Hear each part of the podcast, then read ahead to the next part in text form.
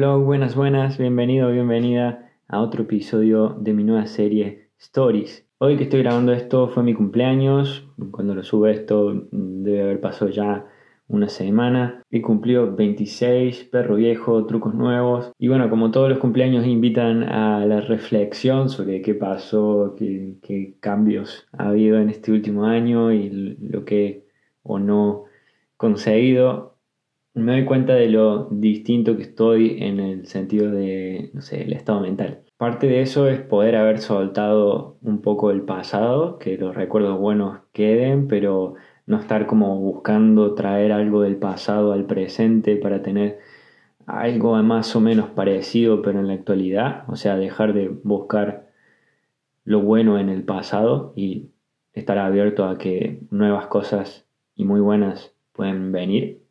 Y parte de ese soltar el pasado fue reflexionar sobre lo mucho que me costó perder el día a día con mis amigos de la universidad. Mi día a día con Joel, con Fede, con Gonza, con Newen, a veces Luli.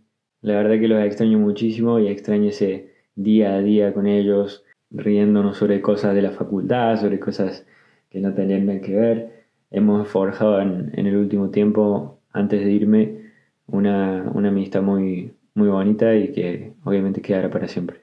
Entonces, en honor a ellos, en honor a lo que extraño eso y, y en vías de que los buenos recuerdos siempre queden, hoy voy a contar una historia que nos pasó en la facultad con Ewan, que era además con una lección sobre la que siempre quise hablar pero nunca se dio la oportunidad o nunca se terminó de estructurar en mi cabeza hasta ahora.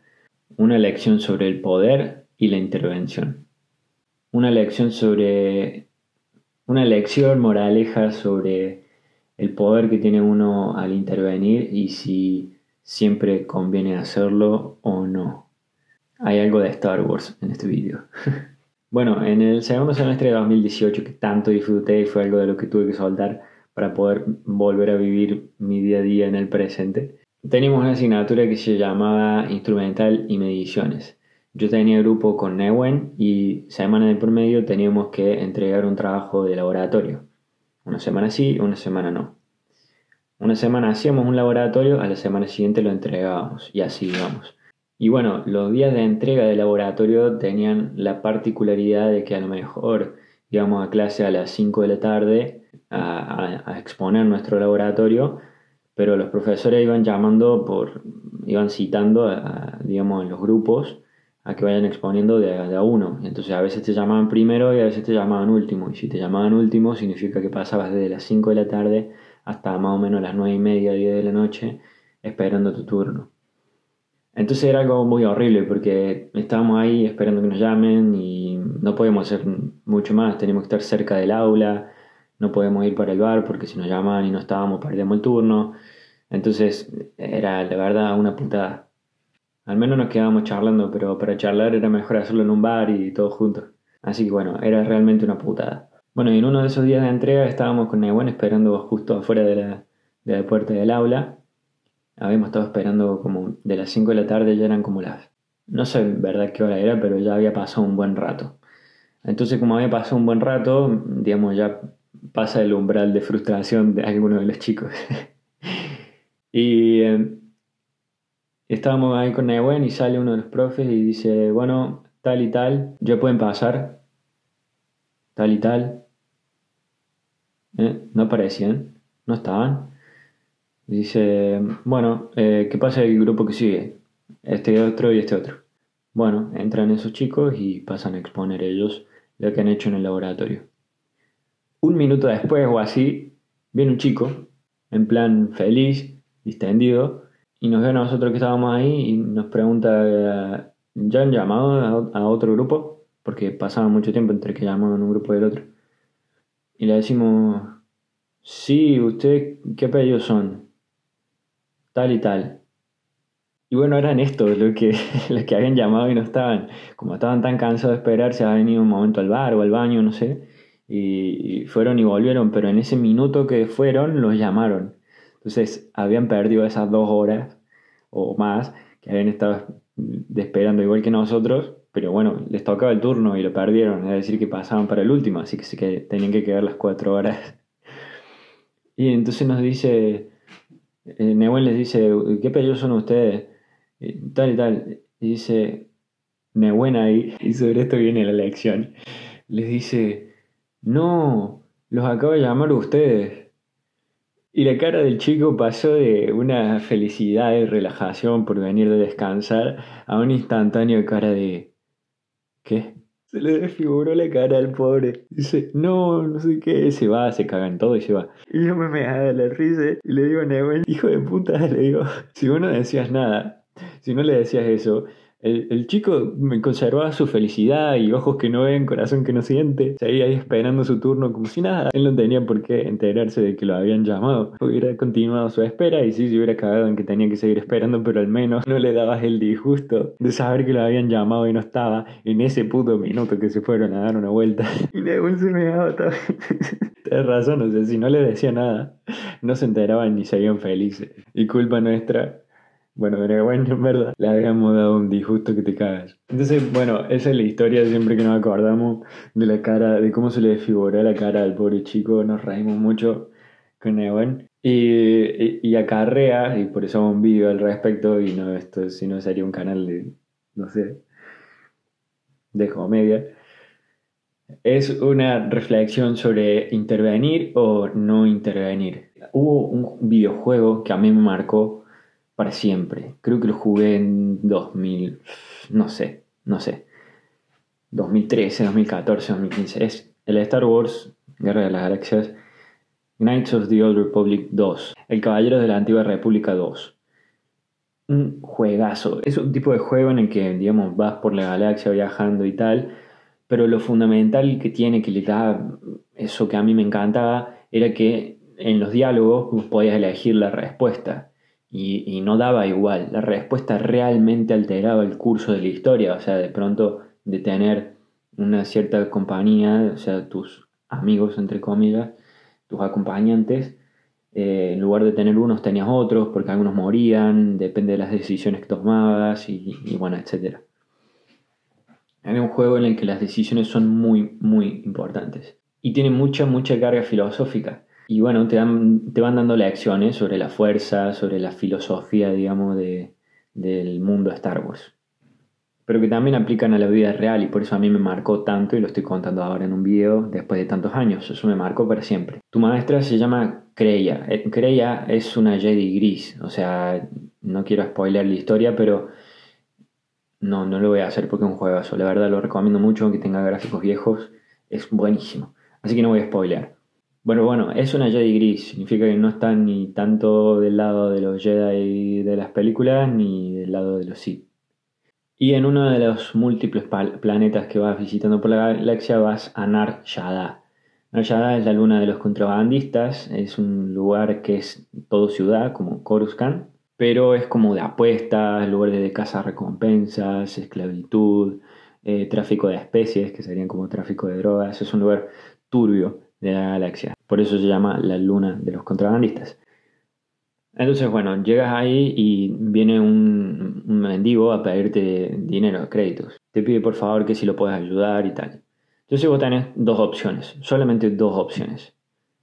O lo ayudas, le das dinero, o lo amenazas de muerte a que se vaya ya mismo si no desaparece de la faz de la luna, de la luna de Nachadad. Solo tenés esas dos opciones. Y Creia te da una lección en ambas. O sea, sea lo que sea lo que elijas, te, te reta, te regaña. Bueno, esta es la escena, voy a ir comentándolo un poco. Bueno, esto es lo que les contaba el caballero de la antigua república. Vamos a reaccionar rápido al video. Bueno, aquí está. Vamos a Nar y aparece un refugiado.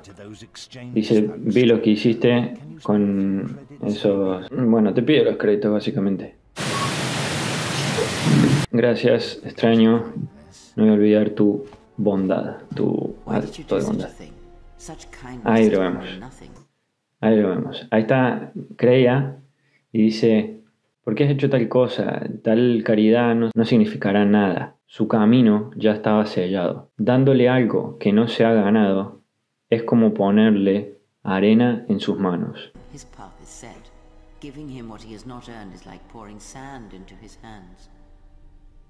A ver qué opción eligió. La 1. Dice, quizás pueda ayudarlo, nada más y nada menos que quizás a sobrevivir, ¿no? Y dice Creya, ¿y eso sería caridad? ¿Qué tal si al sobrevivir otro día, él le trae un dolor más grande, una oscuridad más grande a otro?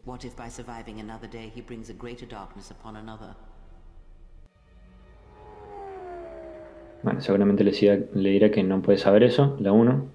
Exacto.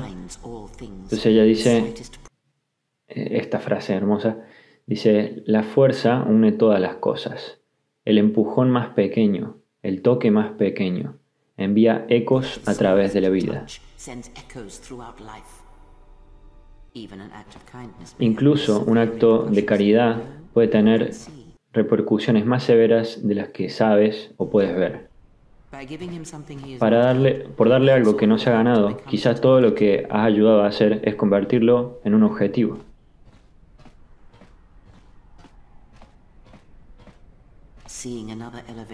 Ver a otro elevado, o sea, como destacando, digamos, a menudo atrae los ojos de aquellos que sufren. Y quizás al final todo lo que has traído, todo lo que has conseguido es más dolor.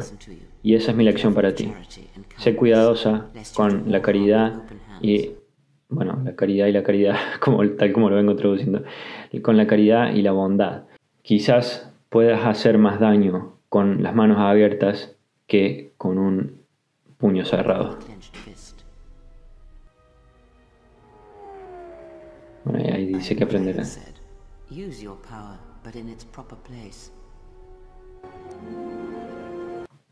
Y bueno, al final Crea te dice muy bien, eh, piensa sobre lo que he dicho, usa tu poder, pero en el lugar adecuado.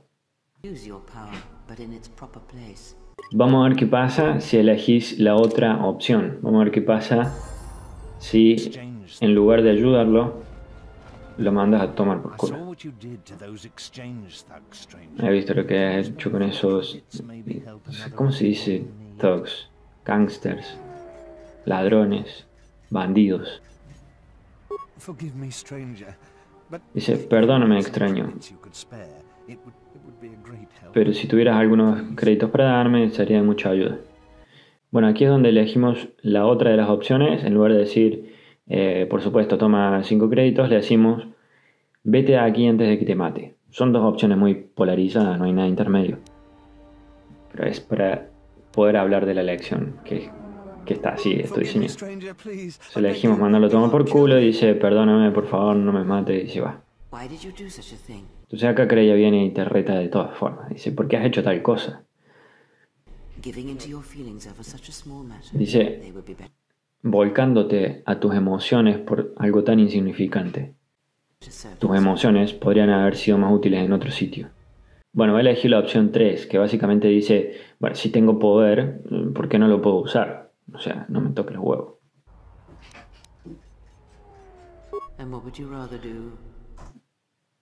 Entonces Creia dice, ¿y qué preferirías hacer? Le vamos a decir, yo manejo la fuerza y, bueno, es un poco igual que contestamos. Y bueno, Creia dice algo parecido a lo que dijo antes, pero con distinto final. La fuerza, la fuerza une todas las cosas, el, pequeño, el empujón más pequeño, el toque más pequeño, envía eco a través de la vida. Estos actos de crueldad pueden tener repercusiones más severas de las que puedes ver o sentir. Entonces le decimos, ¿a qué te, a qué te refieres, Creya? Dice, la crueldad lleva al sufrimiento y cuando alguien sufre es su modo de vida el difundir el sufrimiento. El sufrimiento después dentro se acumula y hasta que su sonido es todo lo que uno escucha.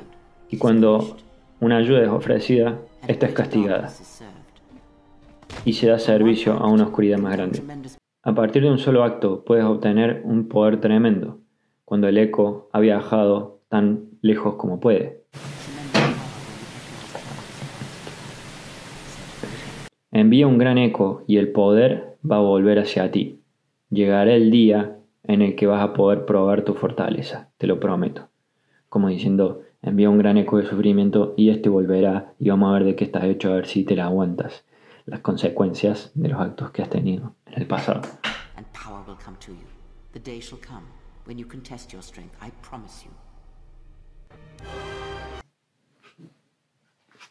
Entonces, bueno, obviamente con el primero ganas puntos del lado luminoso y con el otro puntos del lado oscuro.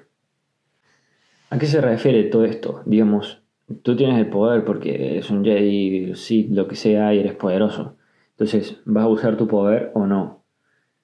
A veces no es la respuesta hacer algo que está bien o hacer algo que está mal, o sea, elegir entre el bien y el mal, sino que el no actuar es la respuesta, el dejar hacer. ¿Por qué intervenir sobre las cosas?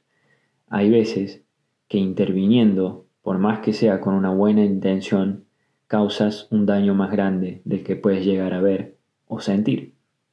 Es tal cual lo que dice Creia. Entonces, un poco en broma con la historia esta, para relacionarlo, Newen si no decía nada, él tenía el poder de hablar, él tiene la capacidad, digamos, la capacidad humana de la memoria, del habla, y, vio una serie de hechos y los describió. Él tenía la, la opción de no hacerlo. Y al no hacerlo, le iba a ahorrar un sufrimiento al chico este. Pero lo hizo, intervino, con una buena intención que era dar una información que él había recibido, pero la consecuencia fue mala, fue, fue sufrimiento. Y obviamente que esto era algo sin importancia, pero en la vida, digamos, pasa con cosas mucho más importantes. A veces es mucho mejor el bien que se puede hacer o al menos el daño que se puede evitar por no intervenir que interviniendo. Entonces, esa es la lección moraleja que quería darte hoy. Cuidado al intervenir. Puede que hagas un mejor servicio al mundo no interviniendo. Sé consciente del poder que tienes por tener habla, por tener memoria, por tener todas estas capacidades que tienes. Y úsalo con sabiduría. O con más sabiduría aún, elige cuándo usarlo y cuándo es conveniente no hacerlo. Que tengas un maravilloso día. Hasta la próxima.